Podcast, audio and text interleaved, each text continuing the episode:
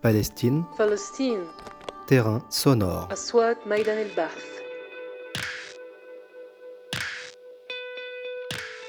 Un podcast de l'Institut français du Proche-Orient dans les territoires palestiniens. Avec Lucie Duvignac et Clémence Vendriès. Épisode 5. La Palestine au centre de la Seine.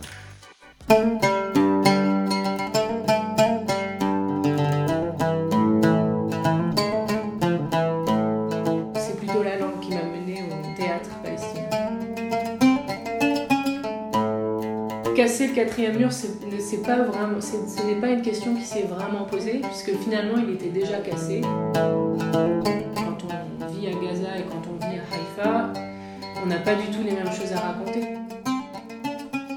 Printemps 2020, le collectif Poulpe a publié son texte fondateur pour une approche décoloniale du théâtre en arabe, le Manifeste de Jérusalem. Le projet Orient-Occident, langue, politique, esthétique théâtrale est né des insuffisances théoriques des études théâtrales européennes sur les scènes extra-européennes et des réflexions de trois chercheuses et d'un chercheur issus du système académique français et européen. Par sa position géographique et son rayonnement politique, le Manifeste de Jérusalem vient biffer, rayer les deux O d'Orient et d'Occident qui composent le OU de Poulpe.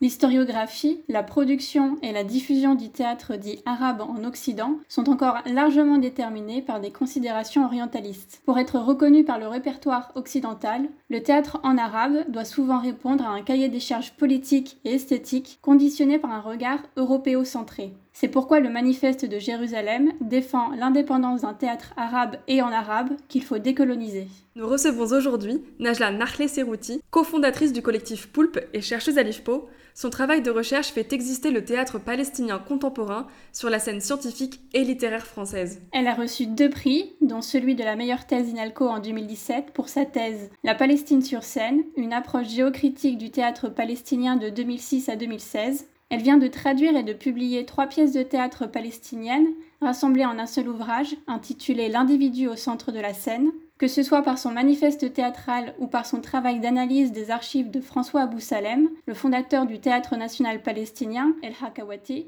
elle contribue à faire vivre la ville de Jérusalem comme centre intellectuel palestinien. Bonjour Najla, Bonjour. est-ce qu'on peut se tutoyer? Oui, bien sûr. Tu es née où et quand? Je suis née à Rennes, en Bretagne, en 1985. Comment as-tu rencontré la Palestine? Par les livres et euh, par euh, les connaissances euh, qui sont produites sur la Palestine. J'ai étudié l'arabe à l'INALCO et euh, par ma recherche. Donc justement, pour reprendre le fil du manifeste de Jérusalem, euh, nous allons commencer par ton parcours académique. Tu as décidé d'étudier l'arabe à la sortie du lycée. La formation repose sur l'apprentissage de l'arabe standard et d'au moins une forme dialectale. Et comment t'es-tu dirigée vers le dialecte palestinien? Je suis arrivée à la Palestine par le théâtre et je suis arrivée au théâtre par la langue arabe. Donc je me suis euh, tout d'abord intéressée aux enjeux euh, de l'écriture euh, dramaturgique, donc l'écriture du théâtre en arabe, puisque là, le théâtre est un genre à dimension fortement littéraire, pratiqué à l'oral, et donc moi ce qui m'intéressait beaucoup, c'était de savoir comment en fait cette double nature du théâtre s'applique à la langue arabe, puisque la langue arabe est une langue qui repose sur ce qu'on appelle une pluriglossie, donc euh, plusieurs registres de langue, notamment un registre écrit et un registre oral. La pratique du théâtre en arabe pose la question du choix du registre de langue. Donc je me suis intéressée euh, au théâtre en dialecte, puisque euh, les, productions littéraires en arabe sont traditionnellement écrites en arabe littéraire, ce qu'on appelle l'arabe littéraire, qui est l'arabe de l'écrit. Et euh, je me suis d'abord intéressée au dialecte, euh, au théâtre en dialecte libanais, puisque c'est au Liban, euh, dans les années euh, 60 et 70, qu'émerge un courant de théâtre en arabe, en dialecte et de euh, qualité. Donc qui sort en fait des registres euh, folkloriques et euh, comiques et un petit peu légers auxquels le théâtre en dialecte était jusqu'alors restreint. La production en dialecte a surtout été étudiée donc soit pour les enjeux linguistiques, qu'est-ce que c'est que d'écrire du théâtre en, en dialecte, soit pour les conséquences esthétiques que ce choix a sur les productions, donc la dimension folklorique ou des œuvres qui seraient qui relèveraient plus en fait euh, du spectacle vivant que de la production théâtrale telle qu'on l'entend dans un sens plus euh, classique. Et dans mes recherches, je suis tombée sur un article un article scientifique qui euh, parlait de l'expérience de Roméo et Juliette, la production euh, israélo-palestinienne dont parle Emmanuel Thiebaud dans un précédent épisode euh, du podcast. Ce qui m'a vraiment intéressé, c'est en fait la manière dont cette expérience s'empare ou incarne les enjeux linguistiques du choix en fait d'un registre ou même d'une langue pour incarner ou pour exprimer un message sur scène. Pour essayer de préciser ces enjeux linguistiques et culturels, par jeu typographique, dans le titre du manifeste de Jérusalem, vous avez choisi de parler du théâtre en arabe avec des parenthèses autour de la préposition en, évoquant à la fois un théâtre arabe et un théâtre en langue arabe. Oui, alors, ça c'est vraiment quelque chose euh, auquel euh, je tiens énormément. Finalement, l'idée euh, générale hein, aussi de ce manifeste, c'est qu'on ne peut pas parler du monde arabe comme un espèce de bloc monolithique ou Enfin, tout le monde serait un petit peu pareil euh, parce qu'ils parleraient la même langue et auraient la même religion. Finalement, euh, personne n'a la même religion. Enfin, il y a aussi euh, plusieurs religions. la langue, on peut pas dire que tout le monde parle la même langue. Les sociétés sont très diverses à, différentes échelles, hein, que ce soit à l'échelle de l'individu, de la famille, de la ville, de la région, du pays, etc. Parler de théâtre en arabe, pour moi, c'est quelque chose qui en fait relève de, de l'absurde, hein, pratiquement. C'est comme si, enfin, on parle du théâtre européen mais on ne le considère pas comme un bloc. Et donc, pour moi, il me semble beaucoup plus euh, correct et beaucoup plus juste de parler de théâtre en arabe. Si on s'intéresse vraiment euh, à ces productions, on se rend compte qu'entre le théâtre syrien et le théâtre palestinien, il y a finalement que la langue qui est en commun. Quand tu as débuté ton travail de thèse, contrairement aux doctorants qui étudient la littérature depuis une bibliothèque, tu as choisi de parcourir Israël et la Palestine en allant jusqu'au camp de réfugiés palestiniens au Liban pour collecter des pièces de théâtre. Comment d'abord as-tu pris contact avec les auteurs et les dramaturges. Moi, j'aime pas trop euh, l'expression Israël et Palestine parce que justement, hein, le terrain euh, et la chance que j'ai eue en fait de parcourir euh, ces espaces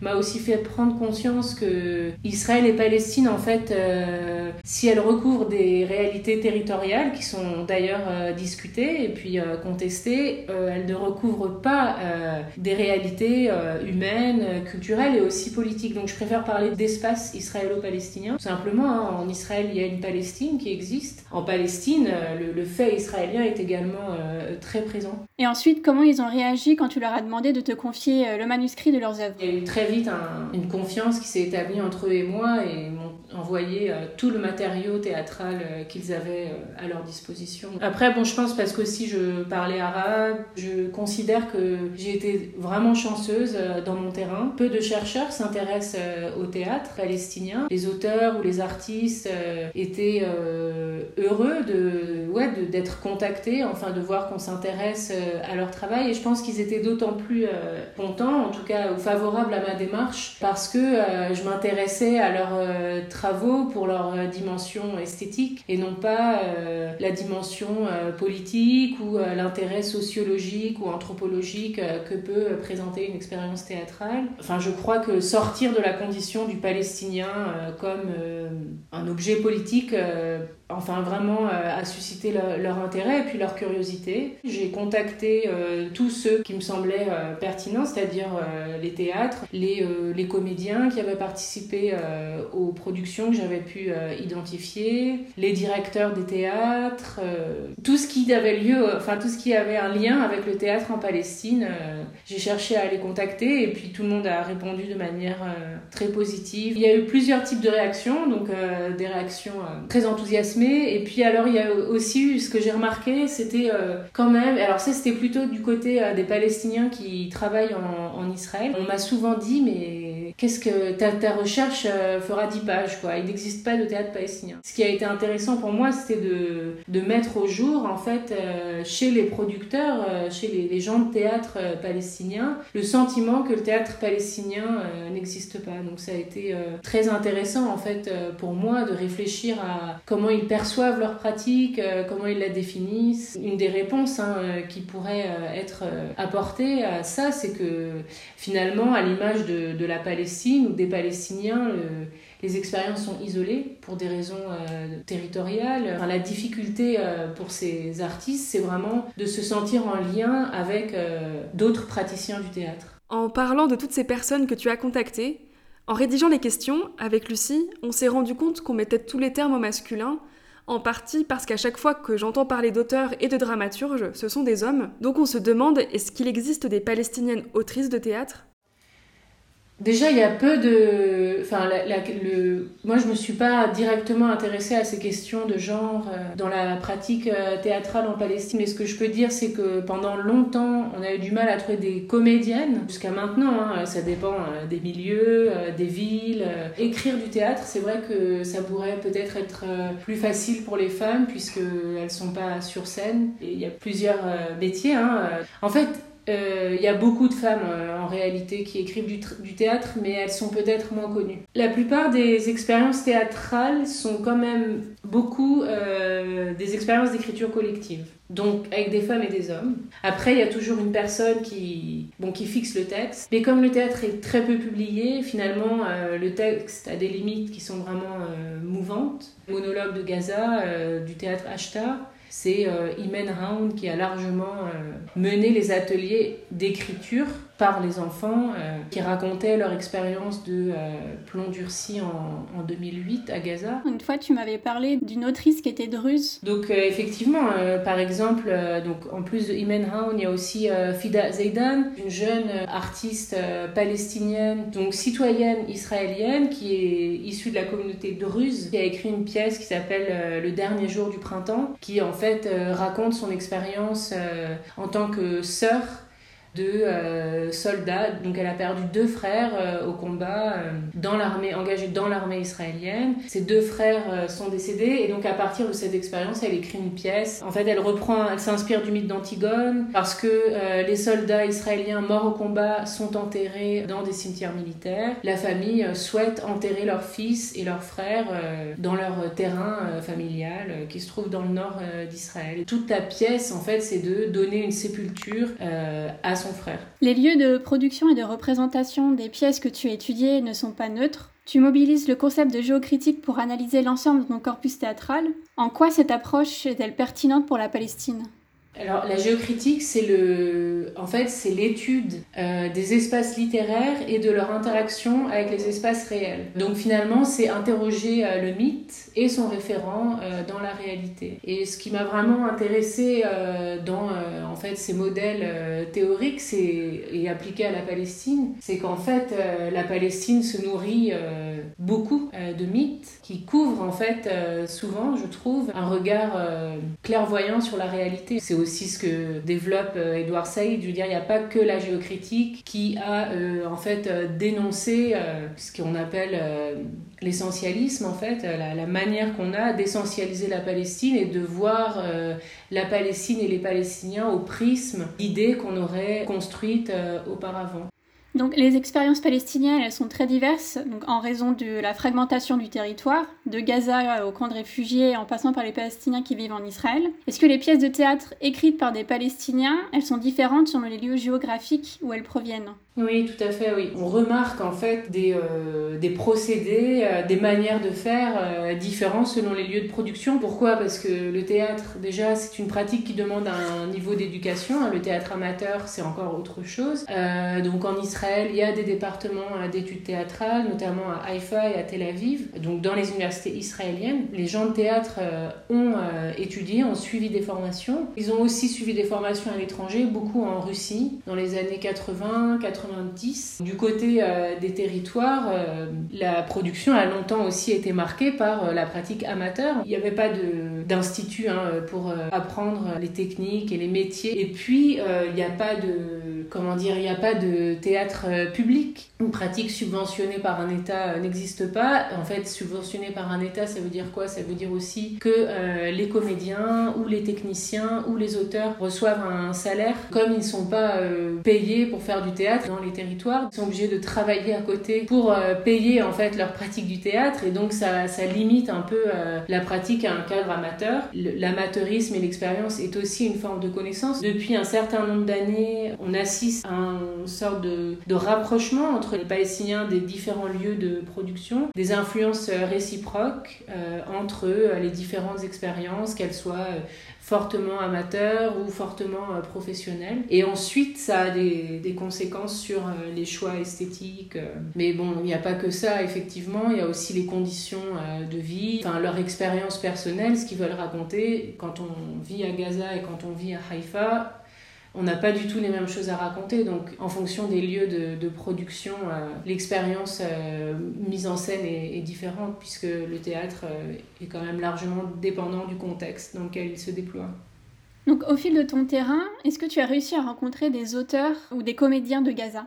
Oui, j'ai eu la chance euh, d'aller à Gaza une fois en 2014, en mai 2014, donc euh, avant euh, l'invasion de l'été 2014, et bon, qui a eu pour conséquence de fermer l'accès à Gaza pour pas mal de temps. J'ai rencontré plusieurs auteurs qui sont en fait à Gaza, les auteurs en général sont aussi des comédiens. Et c'est vrai que Gaza étant complètement isolé du reste de la Cisjordanie, des territoires et d'Israël, et donc des praticiens hein, du théâtre euh, palestinien. Disons que le modèle peut-être euh, ou le cadre suggère plus euh, la réalité du théâtre égyptien. N'étant pas une spécialiste du théâtre égyptien et ma connaissance du théâtre pratiqué à Gaza étant très limitée pour des raisons évidentes, je dirais que ce sont plus des, observations, voire des intuitions. tout d'abord, évidemment, il y a la, dimension linguistique. Le dialecte de Gaza étant très proche du dialecte égyptien. Donc euh, effectivement, la, langue euh, est, proche avec euh, ses intonations, sa mélodie, son rythme, et puis ses jeux de mots, ses expressions idiomatiques, etc. Et puis surtout, euh, une dimension euh, comique, proche euh, de ce qui pourrait être notre théâtre de boulevard, qui a été très développé en Égypte au théâtre public pour, pour amuser, pour divertir le public.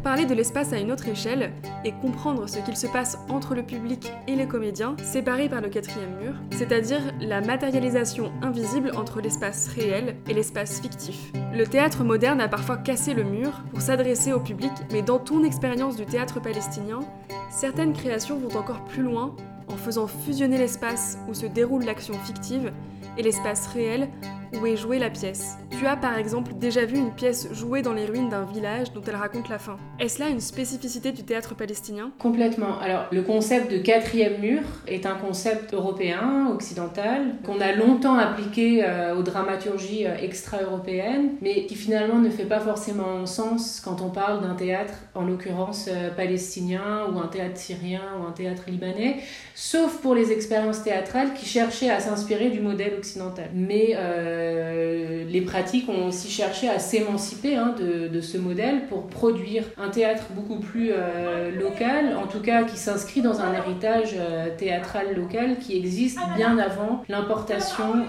de la forme européenne du théâtre, importation qui a eu lieu au cours de la seconde moitié du 19e siècle. Mais avant, il existait des pratiques comme le conteur, le théâtre d'ombre, qui sont les exemples qu'on donne le plus souvent qui sont enfin des, héritages directs en fait euh, du théâtre tel qu'on le pratique euh, actuellement, euh, en tout cas en Palestine. Et c'est vrai que la spécificité du théâtre palestinien, je crois, c'est qu'elle ne se pose pas la question de ce qu'on appelle la question de l'authenticité. Comment créer un théâtre local alors que le théâtre est un genre importé de l'Europe et de l'Occident? Le théâtre palestinien, parce qu'il est sûrement arrivé un peu plus tard qu'au Liban ou en Syrie, donc au Liban ou en Syrie, c'est la seconde moitié du 19e siècle. On peut dire que le théâtre palestinien, il a vraiment émergé au début des années 60. C'était la période que j'évoquais tout à l'heure où euh, le théâtre en dialogue commençait à émerger. Donc euh, la question du modèle occidental euh, ne s'est pas vraiment posée, en tout cas elle s'est pas posée de manière directe et ça n'a pas été un modèle imposé qu'on peut s'imposer soi-même. Hein. Je dis pas que des forces étrangères sont venues imposer un modèle de théâtre. Mais en tout cas, dès l'émergence du courant théâtral en Palestine, On puise dans la pratique des formes du spectacle vivant local et traditionnel. Il y a toujours eu un rapport au public très naturel qui implique effectivement un rapport à l'espace théâtral complètement différent, beaucoup plus libre qu'une scène avec une salle euh, et puis un plateau euh, surélevé, enfin. Comment décrirais-tu alors un espace théâtral adapté à la pratique palestinienne? C'est vrai que les salles euh, de théâtre palestiniennes sont dans leur majorité construites de manière classique c'est-à-dire un dispositif scénique constitué euh, d'un plateau surélevé en frontal, donc euh, les salles telles qu'on les connaît euh, en Europe et plus largement en Occident. Parmi les éléments fondamentaux et communs aux productions que j'ai pu voir émerger dans les pièces que j'ai étudiées, mais aussi celles auxquelles j'ai assisté, on trouve la centralité du récit, cette force du récit hein, dans la dramaturgie palestinienne euh, contemporaine, d'un point de vue spatial, implique une distribution de la parole dans la totalité de l'espace de la représentation. Hein. On est dans la parole et pas dans l'action, et donc il faut que cette parole puisse être euh, intelligible, distribuée partout, particulièrement dans les pièces euh, monologuées où elle est portée par un seul comédien. Cette dominance de la parole implique également la centralité du public dans le processus de création. C'est-à-dire que chaque euh, membre du public, chaque personne qui est assise dans la salle fait partie du processus de création théâtrale. Et pour cela, il faut que le public puisse participer pleinement à euh, la représentation, au moment de la représentation. Et ce n'est pas euh, en étant dans un rapport de hiérarchie avec la scène. C'est pour cette raison que je suis pour une autre forme de dispositif, d'espace euh, théâtral qui se construit sur l'égale reconnaissance de tous les éléments nécessaires à la création. Alors cette égalité peut se matérialiser par un plan horizontal qui place tous les éléments au même niveau, donc on peut bien imaginer qu'il n'y ait plus de scène. Les différents euh, éléments du processus de création offrent la possibilité de construire un espace à la géométrie évolutive la scène serait donc au même niveau que les spectateurs et les spectatrices, et en fait les comédiens seraient presque dans l'audience pour que nos auditeurs et auditrices se représentent mieux cet espace scénique. On pourrait imaginer plutôt une scène ronde où euh, le public euh, serait tout autour. L'expérience de la représentation devient un réel échange dans l'espace et euh, dans le temps. Cette configuration permet également la convergence des regards entre les différentes personnes présentes au moment de la représentation. Dans l'ombre du martyr, le temps parallèle, Taha, pour passer de la scène à l'écrit, ce sont les titres des trois œuvres que tu viens de traduire et de publier aux presses de l'IFPO. Pourquoi as-tu choisi ces trois pièces dans l'ensemble du répertoire théâtral palestinien, resté presque impublié en France jusqu'à aujourd'hui? Je les aime beaucoup. Bon, je les aime beaucoup pourquoi? Parce que c'est des pièces que je considère euh, de, grande qualité et euh, qui peuvent parler à un public euh, autre qu'un public palestinien. Je les ai aussi choisis parce que ce sont trois, trois expériences théâtrales fortes de la décennie 2010-2020 en Palestine. Donc quand je dis forte, expérience théâtrale forte, bah, c'est aussi un rapport au public. Hein. On parlait du public, donc elles ont été euh, très appréciées euh, par euh, le public palestinien. Elles ont beaucoup tourné en Palestine et elles ont aussi tourné en dehors de la Palestine. Donc elles ont porté la voix de ces auteurs palestiniens. Lorsque tu as commencé le processus d'édition de ces pièces, est-ce que le choix de faire une édition bilingue a été une évidence? Disons que j'aurais pu ne publier que les textes arabes plutôt que de publier que les textes en français. C'est-à-dire que moi, ce qui m'intéressait vraiment en tant que chercheur, puisque je ne suis pas traductrice, euh, c'était de, proposer une édition euh, de ces textes théâtraux qui n'auraient peut-être euh, jamais vu le jour sans ce travail en fait de recherche que j'avais accompli. Je trouve que c'est très important de faire connaître, en tout cas aussi en tant que chercheur, de faire connaître une partie de mon travail à un public autre qu'un lectorat euh, scientifique. Donc euh, la version bilingue, oui, oui, m'a semblé être une évidence, qui ouvre beaucoup de perspectives en fait dans l'étude de l'arabe, travailler euh, des petites mises en scène, apprendre par cœur les textes. Ce qui m'intéressait aussi, c'était de donner accès à des metteurs en scène, des comédiens, des artistes que j'ai pu rencontrer donc en France qui s'intéressent beaucoup à la production théâtrale palestinienne contemporaine, mais qui n'ont pas accès à cette production pour des raisons linguistiques, tout simplement.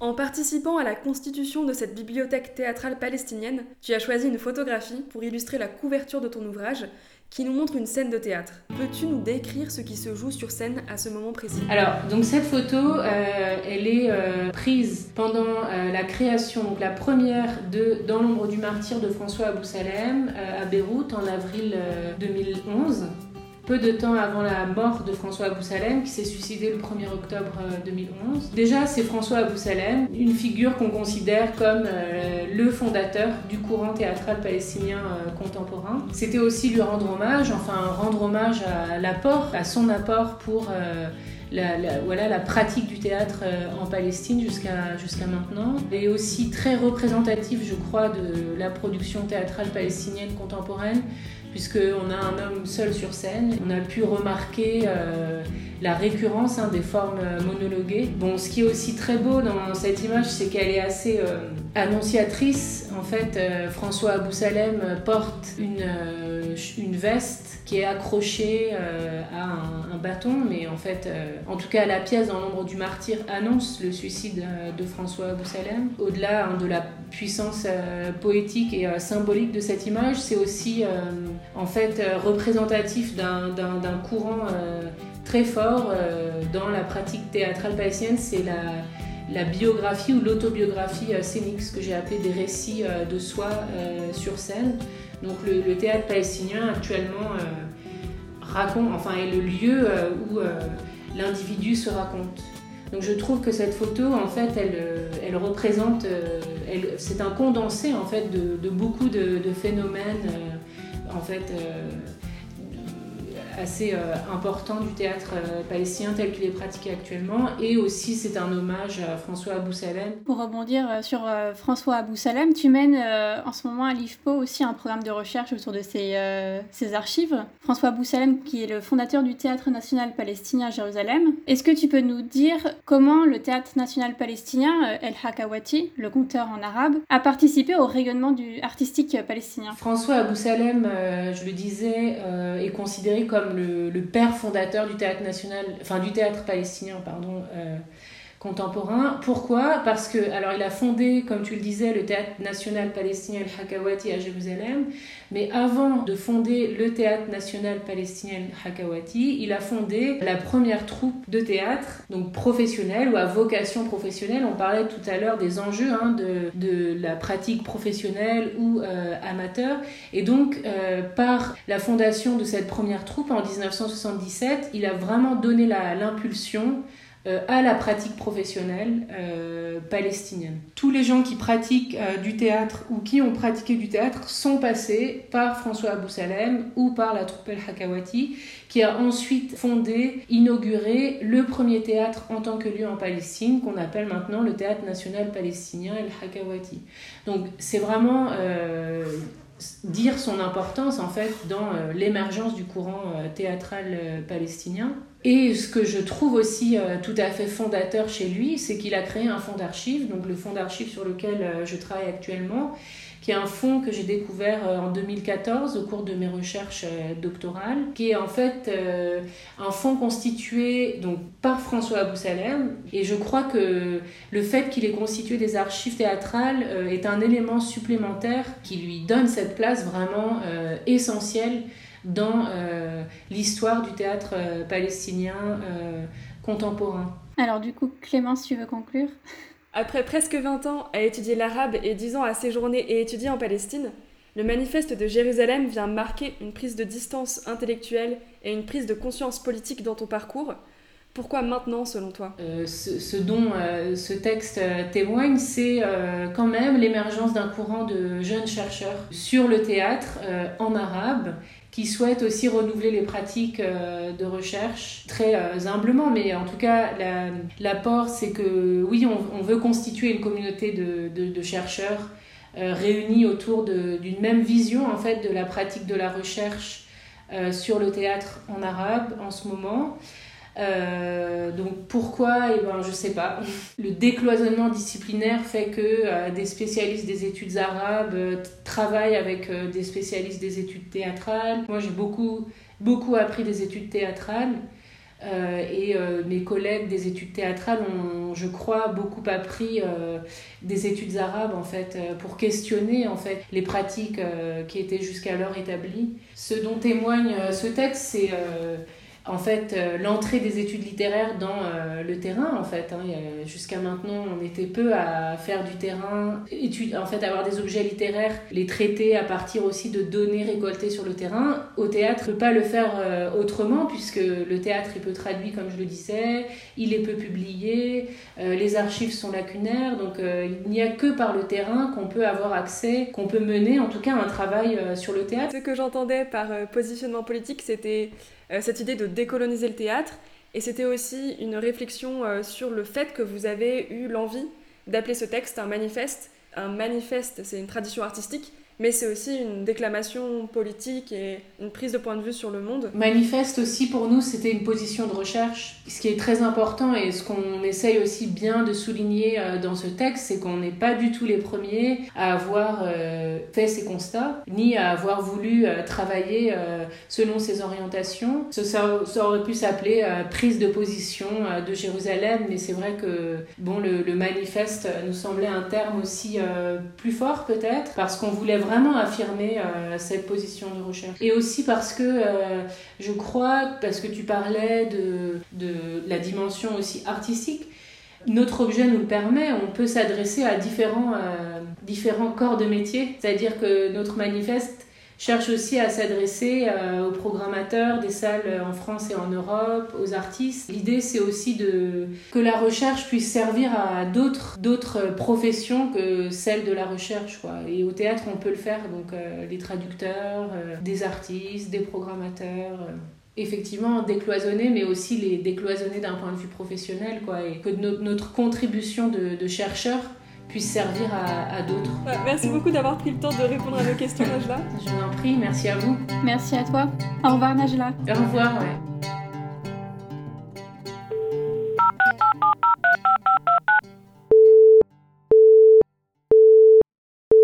La Palestine est occupée pour le moment.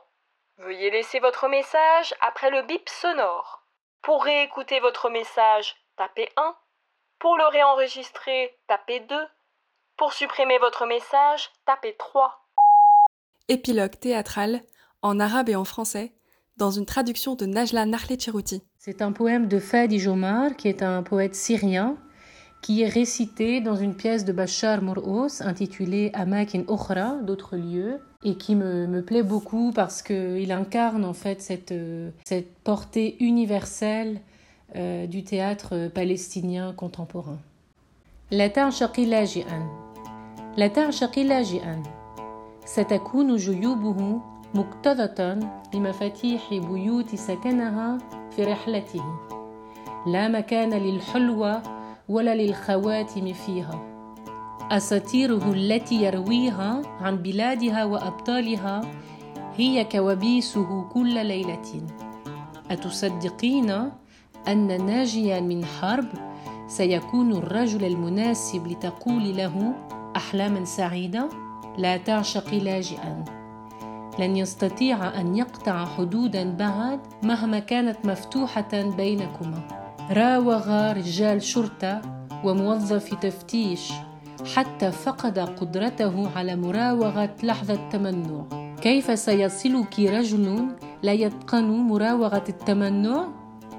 عانق أشجارا لا أذرع لها لتعانقه. هل عانقت إنسانا بلا ذراعين من قبل؟ لا تعشقي لاجئا أو اعشقيه. إذا أردت بيتا من الانتظار رقصا مجنونا بعد انتصار لن تدركي معناه. اعشقيه. إذا أردت معرفة توقيت كل مدن العالم. Ne tombe pas amoureuse d'un réfugié, Ses poches seront remplies des clés des maisons qu'il a habitées au cours de ses tribulations. Il n'y a pas de place pour les sucreries et les bagues. Les légendes qu'il raconte à propos de son pays et leurs héros sont des cauchemars qui hantent chacune de ses nuits. Crois-tu qu'un rescapé de la guerre est l'homme à qui tu souhaites une bonne nuit? Ne tombe pas amoureuse d'un réfugié. Il ne pourra pas franchir les frontières, même celles qui sont ouvertes entre vous deux. Il a trompé des policiers et des inspecteurs au point d'avoir perdu sa capacité à jouer. Comment un homme qui ne sait pas te taquiner viendra à toi? Il a embrassé des arbres qui n'ont pas de branches pour l'enlacer. As-tu déjà serré un homme sans bras? Ne tombe pas amoureuse d'un réfugié, ou aime-le, si tu rêves d'une maison remplie d'attentes, d'une danse folle après une victoire dont tu ne connais pas le sens. Aime-le si ton souhait est de connaître les fuseaux horaires de toutes les villes du monde. Et pour conclure l'année 2020, un immense merci à Nathalie pour sa magnifique calligraphie philistine, à Lucie pour sa créativité méticuleuse renouvelée à chaque illustration d'épisode. Merci à Najla et Wael pour leur participation au podcast. Et enfin, à Christian et Samir pour leurs compositions musicales originales. Merci d'avoir écouté notre podcast Palestine Terrain Sonore. Nous serons de retour en février 2021 pour la deuxième saison.